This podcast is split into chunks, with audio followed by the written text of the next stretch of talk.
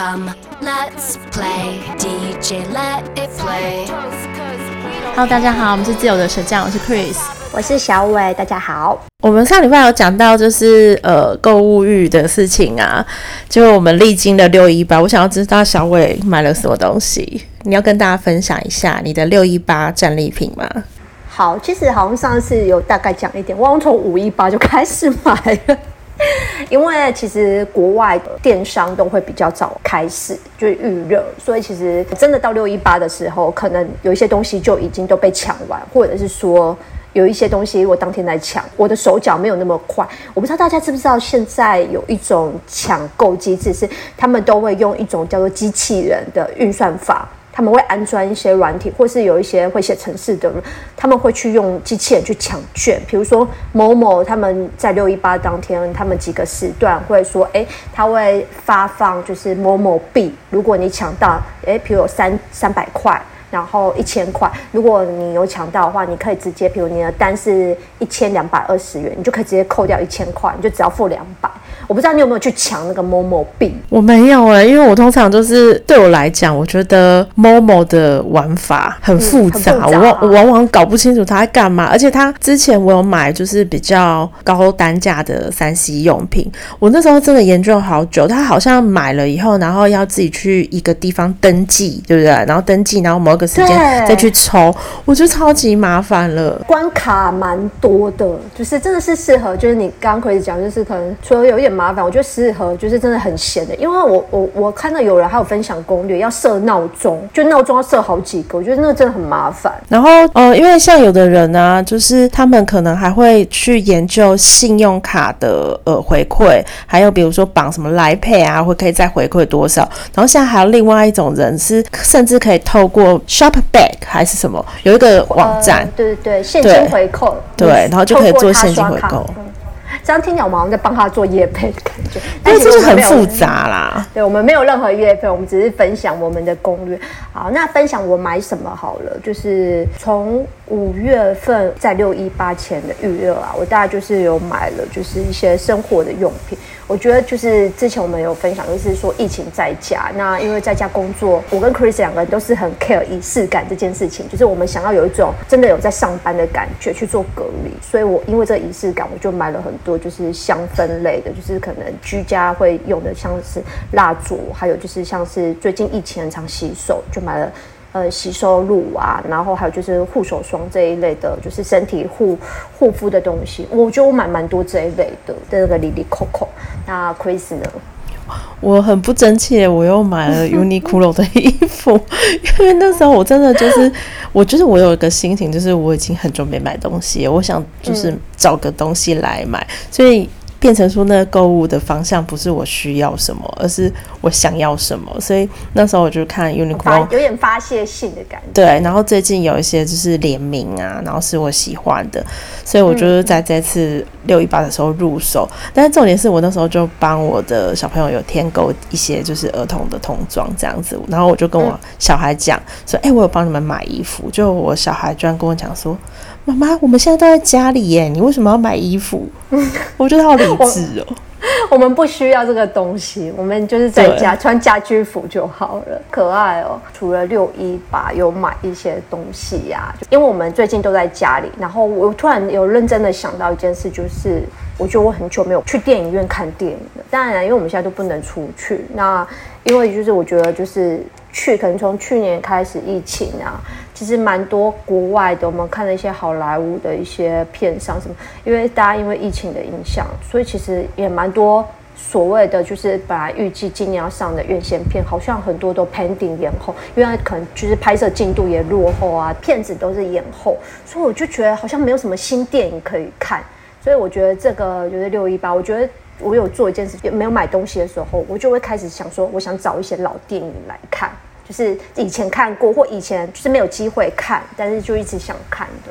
所以就是想在一集来分享，就是我我想要推荐，就是大家很值得再重温一次的老电影。对，所以我们准备了一些，就是想跟大家重温的老电影。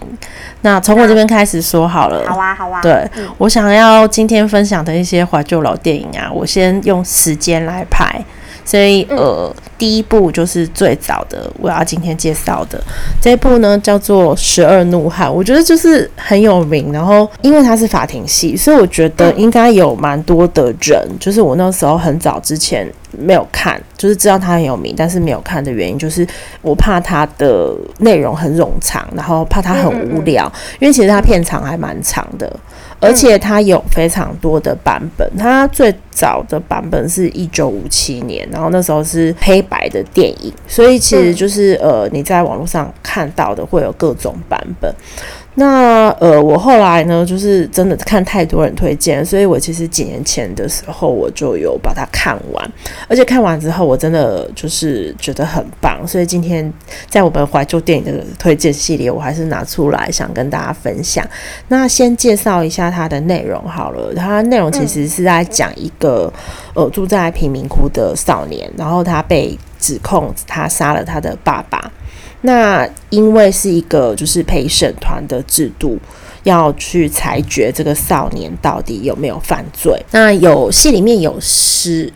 一位的陪审员都认为这个男的有罪，那只有一个陪审员认为这个男的是无罪。所以就是他们在一个其实整部戏里面啊，是场景是很单一的。就是都是在一个室内的场景，然后十二怒汉就是指十二个陪审员，因为他们那时候就是很热，就是我记得是他的设定是他们的冷气坏掉，而且他们都被关在一个就是室内，然后要做陪审。他其实不是。不是法庭的样子，是一个像是房间，他们在房间里面讨论这件事。所以为什么是十二个怒汉？是因为他们很热，然后很生气，所以就是真的，大家都很烦躁，在讨论这件事情。那其实他被誉为就是是最厉害的法庭片，还有一个辩证的推理片。因为所以其实它的整个结构是非常简单，但是透过大量的对话，让它变成一个。去形塑它整整部片子的一个比较立体的画面，然后我觉得呃，想跟大家分享的是它的时空背景其实还蛮特别的，因为它这部戏呢是那编剧，他编剧叫姓 Rose，然后那时候他其实有担任过谋杀案的陪审员。所以他后来就是有这个灵感，他才去写了这部戏。而且当时的美国其实会有一个主义，就是他们所谓的叫做呃麦卡锡主义。那这个主义就是说，呃，透过大量的宣传，还有一些指责，在没有足够的证据下的时候，就去指控别人，对别人的名誉和人格造成诽谤。你不觉得这件事情听起来有点似曾相识，跟现在的环境 有一点？对，那所以就是嗯，既视感很重。所以就是呃，为了这样子的时空背景，还有他自己担任陪审员的经历，他就是写了这部戏这样子。嗯，那其实呃，大家对于陪审员的制度，陪审团的制度，都会想说，哦，是不是就是公民？然后，呃，你被抽签了，那你就可能会去参与这个陪审的经历。那大家都会想象说，哦，如果自己是去当陪审员，那应该就是可以透过就是不同的每一个陪审员他不同的背景，还有不同的环境，让这个呃司法的审理是比较客观的嘛。可是，其实真实的状况真的是这样吗？我觉得这在这部戏，它有个很棒的地方，就是它很写实，它有把陪审团大家的很真实一面展现出来。因为对一些被抽中去做陪审员的人来讲，这其实是一个义务。那是一个责公公对公民义务，但是大家在执行公民义务的时候，是不是都非常的有责任感呢？其实不一定，因为有的人他可能就很想要赶快回家，有的人觉得很热，他想要赶快去看球，就是不是每一个人都是这么的呃有责任感，然后这么的理性。可以很客观的去做判断，所以我觉得这部戏也把陪审团的制度这个制度面去阐述它到底是不是那么的完美。嗯，然后再来另外一个，我觉得它很值得推荐的地方，是因为在这部案件，我刚刚讲它是一个男孩然后弑父的案件嘛，所以其实一开始大家就在讨论说，有人听到了。然后有人就是听到男孩说，就是他要杀他爸爸，然后坐在住在对街的人，他也有听到这件事情，可是没有人实际去看到。所以，在一个审慎的方式下去，怎么样去推证说，哦，这个人他是不是有犯犯案这件事情？我觉得大家可以趁着疫情的时候去好好的花时间去了解这部电影，我觉得还不错啊，推荐给大家。Twelve Angry Men，十二怒汉，刚好现在最近也蛮热的，然后。因为台电之前也会跳电，所以大家可以一起感受那种在愤怒的时候，你又如何做出公平公正的判决。所以我觉得这还蛮有，就是他没有大家想那么枯燥。就是一开始我知道这部片的时候，我也觉得说他可能会很无聊，可是其实没有，从头到尾就是都心会悬在那里，然后跟着他们的辩论，然后上上下下。那我想要推荐的电影是我哎，我后来发现我推荐的几。就是这几部电影的年代还都蛮接近的，排一下顺序好，从最早开始。我要推荐的是一九九二年的一部电影，是我很喜欢的一个老演员，就是 Al Pacino 演的。那这部电影叫做《女人香》。我个人还蛮喜欢这部电影的原因，是因为嗯，大家听到 Al Pacino 都会想到就是他最有名的呃《教父》系列，就是后来的，就是他跟那个基努李维有演那个《魔鬼代言人》。那其实我觉得他这部电影就是应该有一些人有看过，他的知名度可能在当年没有那么的大。那但我很想推荐，是因为里面也除了我觉得它剧情很特别以外，我觉得 El Pacino 在这部里面，就是我觉得他释释放出来的魅力是完全跟其他部不一样。我觉得他也是一个鬼才的一个演员，就是这部电影他有演出了一个就是脾气暴躁的一个呃双眼失明的一个退休军官。大家也知道，就是军官可能很心高气傲，然后又是一个就是他可能。之前做的事情都是非常的就是高高在上，然后大家都会很尊崇他，然后敬佩他。呃，因为后来就是因为失明了，他就是有点不得不退下来，然后可能这就让他就是之前这种就是顺风顺水的生活就有很大的挫折，心灵上的挫折感。所以我觉得这部片有一点那种就是好像不到 P D S D，但是我就是觉得说，就是因为他的那种整个人生的境遇有所差异之后，然后他跟一个。高中学生，因为高中学生他也有他自己人生的困境，就是两个人生都遇到瓶颈的人，然后他们的相遇，然后相知相惜的故事，所以我就觉得是一个人跟人之间距离很近的时候，你可能透过就是双眼失明的人他看到的世界，跟他描述他的心性，跟他如何就是站起来，然后再去鼓励其他人的这种心境。互两个互相需要的一个个体的产生的故事。那我蛮喜欢这部电影的配乐，它的电影配乐非常好听，因为它里面就是有一个很精彩的，就是我当初会爱上这部片，就是它有的 Al Pasino 有跟就是里面也不算女主角，但是它有跟就是。其他女性就是互动，就是很喜欢跳探戈。然后我觉得那个跳探戈那一段真的是非常，因为我觉得世界上最应该说最性感的舞蹈对我来讲就是探戈。所以我觉得这部片就是当 Al Pacino 跟那个女性在互动，然后肢体上，因为他又视野盲人，然后在就是跳这段舞的时候，我觉得那种肢体的互动会有一种。让人看起来就是有一种真的是心跳加速，但是是唯美的、很浪漫的一段，蛮推荐这部电影。然后我觉得它可能有时候，我觉得要在疫情这段期间，你的心才会静下来，可以去就是真的去思考一些事情。那我觉得这部电影就是很适合这段时间，就是你很想要转移注意力，然后去想一些人跟人之间的关系。我们人为什么会需要活着？为什么我们会被需要？这种互相就是人跟人之间的近距离的一些互动，我觉得这部电影就是蛮符合现在这个心情的女人像。嗯，然后我要推荐的接下来这部电影呢，它是香港的电影，九零年代非常辉煌的年代的香港电影。这部 电影 就是《阿飞正传》。我觉得这这就是很经典，然后嗯，有的人可能没有看过，然后他就是必看。你你其实你要认识王家卫，他就是一个你必须从这边入手的电影，因为其实王家卫他的第一部的长片就是《旺角卡门》，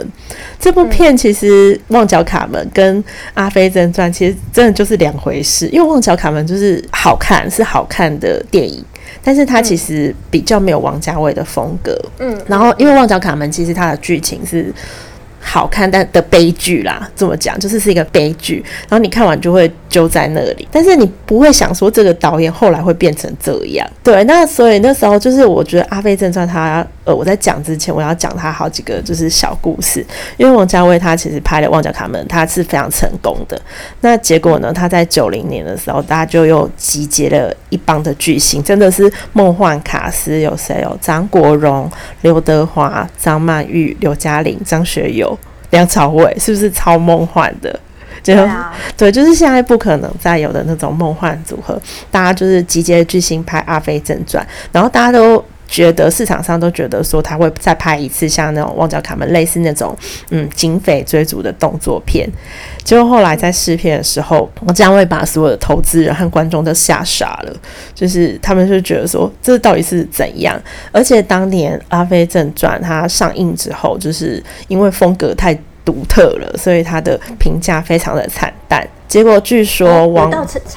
蛮惨淡的，因为一开始就是他其实像这种就是呃风格非常特殊的。你是想想看，就是你抱着一种商业片的心情要去看《旺角卡门》的那种心情，就看《阿飞正传》。其实嗯、呃，真的就是从大众转到一个比较小众的，但是也树立他的呃。艺术的地位，但是所有的观众那时候看落差太大，就都会狂骂。然后据说那时候他的呃常年的工作一个伙伴叫做刘镇伟，他那时候在看完试映的时候就被人家问到说：“哎、欸，你认不认识王家卫？”就是他们要讨论 就是这部电影，然后刘镇伟就回答说：“我不认识他。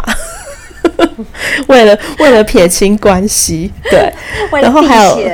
对，然后我觉得还有几个故事也蛮有趣。另外就是《阿飞正传》的投资者是邓光荣，他那时候电影上映之前，他就叫他老婆去挑珠宝，因为他觉得就是上一部片大卖，那这部我我又投资，我又赌了，赌下去一定会大卖。结果首映之后呢，他马上就是改口跟他老婆讲：“哎，算了，不要买了，你不用去买了。”对，然后如果有下单，赶快退货这样。对对对对，赶快退货，这笔钱不用花了。然后还有另外一个故事是因为。有一个主角就是张国荣嘛，哥哥嘛，嗯，嗯，他那时候跟王家卫谈完这部电影的角色以后，他就去办了他的告别演唱会。办完以后呢，他就飞去加拿大休息，就是就是想说休息完要投入这部电影。就他从加拿大飞回去要拍的时候，他就有身形有变胖。嗯，就王家卫那时候看到他就，就就有跟他讲说：“哪有这么胖的阿飞？” 后来呢，张国荣就开始积极健身。那他从呃腰围从三十瘦到二十八磅。后来因为你我不知道你记不记得，就是呃张国荣在里面有跳恰恰，就是也有跳舞，像刚提的对，哎，Al Pacino 这样子。他跟跟那个刘嘉很经典的对。然后结果呃那时候他们拍跳舞的时候呢，张国荣就跟王家卫说：“哦，我只有一只手比较瘦，你要用镜头迁就我。” 我觉得这也很有趣。然后处女座对。的坚持，然后讲到王家卫，大家就知道说，就是其实他对于拍拍他的戏的演员，其实都蛮折磨的，因为他们常常是没有脚本的，然后在那边一直演，一直演，不知道自己在演什么。结果那时候，呃，当时只拍过一部片的王家卫，他那时候不是就吸引我刚刚提到的六个巨星去参加这这部演出吗？然后那时候他们在开工的第一个晚上，他就把所有人叫到那个皇后餐厅。首先呢，王家卫就清点了张学友。那张学友他因为他们两个之前有合作过《旺角卡门》，所以呢，他就通知了呃张学友。那时候他拍了二十几个 take。接下来就是刘嘉玲，他要说他就叫刘嘉玲说，叫他边拿烟边吃东西，然后对着镜头讲话这样子。那刘嘉玲她那时候好像就很紧张，也拍了六十几个 take。接下来就是张国荣、嗯、梁朝伟，最后拍到张曼玉的时候呢，因为已经很晚了，张曼玉呢就直接跟王家卫讲说，天色已经快亮了，大家都很累了，我们不如明天再拍。嗯，然后王家卫就直接喊收工。这这个报道在最后面的时候是最有趣的，他就说，可是最准时的刘德华等了一个晚上，一个镜头都没有拍到。好，我觉得很好笑。然后在讲这部，就是在讲这段记录的话的那个人啊，嗯、他就说：“但是华仔，华仔好好啊，完全明白啊，就是 华仔人很好，完全体谅。嗯” 对，我就觉得很好笑，华神人真的很好。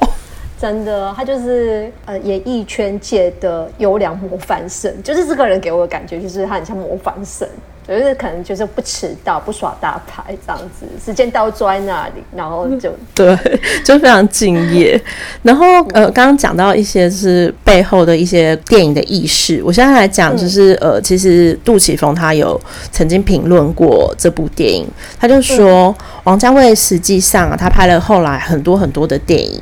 但是呢，总归来讲呢。他等于只拍了一部《阿飞正传》，为什么呢？因为这部电影跟他后来的人物其实都可以找到连接，就是等于说《阿飞正传》是他所有未来的电影的原型。那他每一个接下来的电影都是从这边去展开的。我觉得这个讲的还蛮，我觉得蛮准，对，很精准。因为其实你在后面的，比如说《重庆森林》啊，什么，哎，金城武的那部，我会有点忘记了。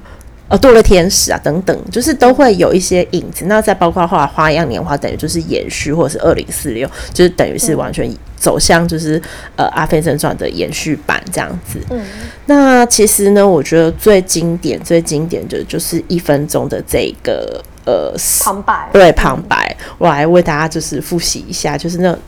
续载，就是台湾叫做阿飞的张国荣，他就说。呃，看着我的手表，跟那时候他要挑逗那个苏丽珍，就是张曼玉演的那个人讲，嗯、然后那个女生就讲说：“我干嘛要看着你的手表？”阿飞就说：“就这一分钟。”然后那女生就说：“时间到了吧？这这一分钟要干嘛？”嗯、阿飞就告诉他说：“今天几号？十六号。对，今天呢，你记住，今天一九六零四月十六下午三点之前的一分钟，你和我在一起。”因为你，我会记住这一分钟。从现在开始，我们就是一分钟的朋友。我觉得这句话其实，你不觉得就跟那个小王子和玫瑰的那个誓言有点像？就是它就是一个非常经典的台词，记住这分钟。所以呢，我觉得在这个疫情的这个时候呢，如果你想要找回一些时代的氛围感，推荐你可以去看这部《阿飞正传》，经典必看。王家卫很早期，就是真的还有那种王室精神，也是刚刚 Chris 讲，就是第一部就是把王家卫的那个，是应该是他的才华完全开始提炼出来的雏形，很推荐。我想要分享的另外一部是西方片，呃，先说，其实我不是一个很喜欢看科幻片的人，我个人是比较喜欢看比较就是剧情片或者是动作片。那我比较少会去接触科幻片。那对我来讲，像什么是科幻片？就是像《星际大战》（Star Wars） 这一种，我对这种就是没有什么，我个人没有那么的喜爱，就是从以前就是比较冷感。可是我要推荐的这一部，接下来这一部是一个我觉得很不一样的科幻片，它是挂着它是科幻片的羊头，可是它卖的是剧情片或者爱情片的狗肉，就是对我来讲，它是一个很特别的产出。那这部电影很久，而且蛮冷门，我不知道 Chris 有没有听过？它是一九九七年，又是我最喜欢的九七年，就是我们之前在那个我们的那个就是 Top Five 的那个推荐电影里面，我记得我分享了好几部九七、九八、九九的电影，这部也是九七今年的。那它的英文很特别，它的英文叫做。Gotthalk，Gotthalk，然后这个 Gotthalk 这个单字是呃里面的一个太空梭、太空鼠的一个呃简写。其实它，但是这个单字是从 DNA 这个字裁剪出来的。然后这部片呢，叫中台湾的翻译很奇怪，叫做《千钧一发》。因 为我真的没有看过这部哎。这部非常好看，是我之前就是在百事达打工的时候就是发现到的片。那《千钧一发》的。嗯、演员呢，一讲这演员，大家已经就一听就觉得应该是会很精彩。呃，他演员有伊森霍克和裘德洛跟乌玛舒曼。那这部片就是伊森霍克跟乌玛舒曼他们两个人第一次认识的定情片。他们就是拍完这部片，他们两个没多久就结婚了。所以呢，这部片也应该也算是他们初次认识的电影。那我想要推荐这部电影，有一个很重要是，它的时间没有很长，我记得大概一百分钟。可是它的那个剧情很特别，而且我觉得。它是有点悬悬疑性的，所以我这一部我就是不要分享太多，因为我怕破梗。但是我觉得它本身是一个很好的，就是里面有很多很棒的旁白，就是它是在分享，就是未来世界，就是一九九七年在讲说他们未来可能就是人类可能会进展的的一些呃生存的一些故事的情节，而是它不会整个就是超科幻到很像是呃 Star War 那样子没有，所以我觉得它你在看的时候你不会觉得很出戏，而且我觉得 even 你现在我看的时候是九八九九年吧，现在是二零二一，我觉得 even 现在看你也不会觉得那个视觉就是很老旧，就是我记得我前阵子打开来看的时候，我还是觉得它的视觉是。哎，even 现在看还是很就是不过时的，非常好，就是他很经得起时代的考验。那时候会找到导演，会找到这三个卡司，也是他们那时候这三个人都不是非常红，都是有一点像是就是正要起来的，所以才有办法就是。聚集这三个人在那部电影里面就是呃演出。那我觉得这部电影里面除了就是戏份最重的是医生霍克，他其实应该算是就是男一，可是其实里面却让我注意到的是裘德洛。我觉得这部片应该是奠定我爱上裘德洛的一个很重要，就是那时候裘德洛还没老之前，对，而且是他很年九七年是算他应该。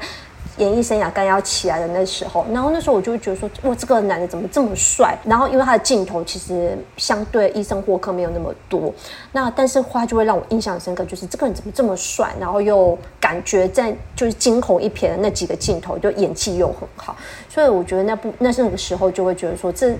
导演那时候选这三个人有一种那种一时之选的感觉。那乌马苏曼就不用讲，就是。虽然在里面他还是比较有点像是单人美丽的花瓶，可是我觉得就是刚好又很适合，就是那个未来世界，就是对于他的那个设定，就是一个美丽，但是又不会就是整个人戏份就太过的，因为有一点冷感，有点那种就是比较高冷一点的美丽这样子。那整部片我觉得它是在讲关键字，我想要分享就是这种关键字，就是他在讲未来人类世界呢，有钱人可以选择优良的基因，所以他其实为什么一开始我说那个片名是。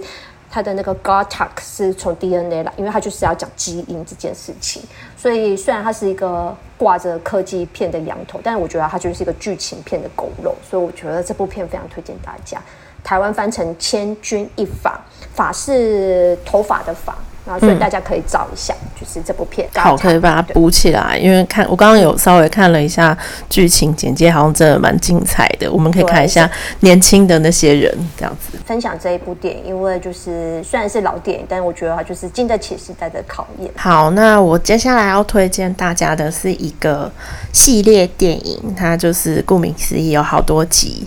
嗯、呃，其实我之前有跟小伟聊过天，我不是那么喜欢看动画片，可能我内心就是比较，呃，没有那么的有赤子之心，所以呢，我其实喜欢的动画片，对，很入世，是一个老人老灵魂，所以呢，我呃喜欢的动画片并不多，但是。这系列的动画片让我是呃，等于说跟着他一起长大的，对，就是我要推荐的就是《Toy Story》玩具总动员第一集到第四集，哦、对，它真的很值得推荐，因为其实它的第一集是在一九九五年，其实真的很久以前了耶，对啊，然后重点是因为我其实我家人，我有个小小的弟弟是小我十二岁，他就是。呃，在一九九四年、九九五年出生的，那他其实那时候差不多三四岁的时候，就是每天都会很喜欢看《玩具总动员》，所以《玩具总动员》第一集我大概陪他看了，那时候还是卡带的时代，我陪他大概看了应该有四五十次以上，那个袋子都一直用那个红色小汽车，有没有？那个红色赛车一直回转回转，我们就一直 陪他重复看那一部。对，嗯、那当然后来啊，其实呃，玩具总动员真的是陪着我们从小到大，他一直到二零一九年的第四集，跨越了二十年呢。你看，像那那时候他的呃男主角就是。在里面的那个安迪，安迪从小学生，然后最后到呃大学，然后玩具就是陪着大家。他其实一二三四集每一集都有不一样的主轴，还有你可以看得到他的戏里面的角色蝴蝶和巴斯光年他们慢慢的长大。因为像第一集的话，它的主轴就是放在。呃，胡迪他是安迪的最爱嘛？那巴斯他是一个新来的玩具，太空玩具看起来很 fashion 这样子。那他们会有刺猬或者是争宠。那到二三甚至到第四集的时候，他变成说他们其实呃慢慢的走出自己的玩具的人生。而且我觉得重点是他。到尤其是第三集、第四集的时候，慢慢的它变成成人化，它不再是一个儿童看的感觉，因为你其实可以发现他们里面有很多的台词和金句。我有截取几句，我是觉得非常有智慧的话，像第一句是“离开的人越来越多，留下的人就更重要”。对而 as more and more people leave you, and more and more important those who remain become。我觉得是很棒，然后还有在另外一句是：对这世界来说，你也许只是某个人，但对某个人来说，你却是全世界。我觉得这句话也是很棒，就是因为它其实是在对对着玩具讲，可是其实对于我们每个人来讲，我们虽然只是这个大世界里面的沧海一粟。就是在疫情底下，我们可能只是一个小小的人，但是其实呢，我们对我们的家人来讲，为什么我们要好好的，就是把自己隔离在家，好好的保重自己的健康？因为对每个家人来说，你就是一个全世界。我觉得是在他的台词上，是到后面，你就会觉得他真的是很有哲学的意涵，就是陪着你长大之外，然后另外我要讲的是他们的配音员是非常有名的，Tom Tom Hanks 还有。Tim Allen 就是呃两个分别配胡迪跟巴斯光年的。有时候我觉得大家在注意就是一些嗯，刚刚可以讲动画片，其实我觉得大家可以去查他们的配音员。有时候你会觉得那个声音都很有魅力。汤姆汉克他的配音员是那个胡迪警长，然后因为那时候汤姆汉克他等于说他们配了二十五年呢，就是四分之一个世纪，嗯、所以真的你知道他其实是配音员，他就是跟。这个角色的感情非常深刻，然后就就是报道就说他在配呃《玩具总动员》第四集的时候，他太感伤了，他只能对着墙壁把台词念完，而且他说，当一切都结束的同时，我觉得我好像在河的这边对着对岸的人挥手道别。你不觉得这句话真的太感人了吗？嗯，很有那种就是回忆的感觉，时代感。对，然后还有另外一位就是呃配巴斯光年的那个 Tim Allen，他就说有一次他在电梯里面碰到一个妈妈在管教那个小朋友，然后他在旁边，他突然就说了巴斯光年的名言 “To infinity and beyond”，飞向宇宙浩瀚无垠，就那小孩就吓死了，他就尖叫，他就说跟他妈妈讲说那个男人他把巴斯光年吃吃掉了，我觉得很好笑。对，那我特别要讲的是，其实，在看第四集的时候，很多人那时候都会觉得，因为第三集其实他们就有收尾了，我。不知道你有没有印象？因为他们第三集的时候，那时候就是内容就是在演他们去托儿所，然后安迪已经长大了。那过了几年，他们又推出第四集的时候，其实很多人都很错愕，因为其实他们在第三的时候都收得很好，而且大家都会想说，因为都会有那种续集迷思嘛，他就会觉得说，你已经拍得这么好了，你要怎么样才能？超越前作，就是那么丰沛的感情，要怎么再延伸？会不会就是有一点那叫什么？呃，老老瓶新酒，就是你变不出新把戏。嗯嗯嗯。可是其实我自己后来去电影院看第四集的时候，还是觉得很感动。对，不只是感动，而且还很有趣，因为他加了个新的角色，也是很可爱。比方说那个插旗 Forky。就是他真的是有赋予一些新的角色的灵魂，还有那个 Pocahontas 那个谁，那个就是坐在那个呃摩托车上的那些人，对，那其实他非常的考究的。点就是说，他们不知道你们记不记得，就是他们在那个呃古董店，就是他那个古董店啊，他就是非常考究的那些场景。然后那个关于那个古董店，他建了两年，而且他们有画出那个古董店的，就是两百二十五平的所有的呃收藏。对，你不觉得就是很疯狂？对，光两年，对，就在设计那个场景，在里面的场景啊，就是好像就是他必须要。在古董店里面，他因为他们要逃逃离那个魔杖，所以他可能就是必须要画出那个路线图，没错没错，这样，他就要做的很考究。对，然后像那个 Forky 啊，他要创造这个角色出来，他们也是就是创造了一年。关于这只叉子，它就是一年才诞生，嗯、我就觉得就是各种的考究创呃开创了皮克斯，就是它一一项一项又一项的经典。所以如果说在这个疫情里面，呃，我知道现在很多人都跟小孩子在家，像我的话，我就是也很很想要计划，就是让我的小孩一起来重温这四集。你知道四集也很很好打发时间，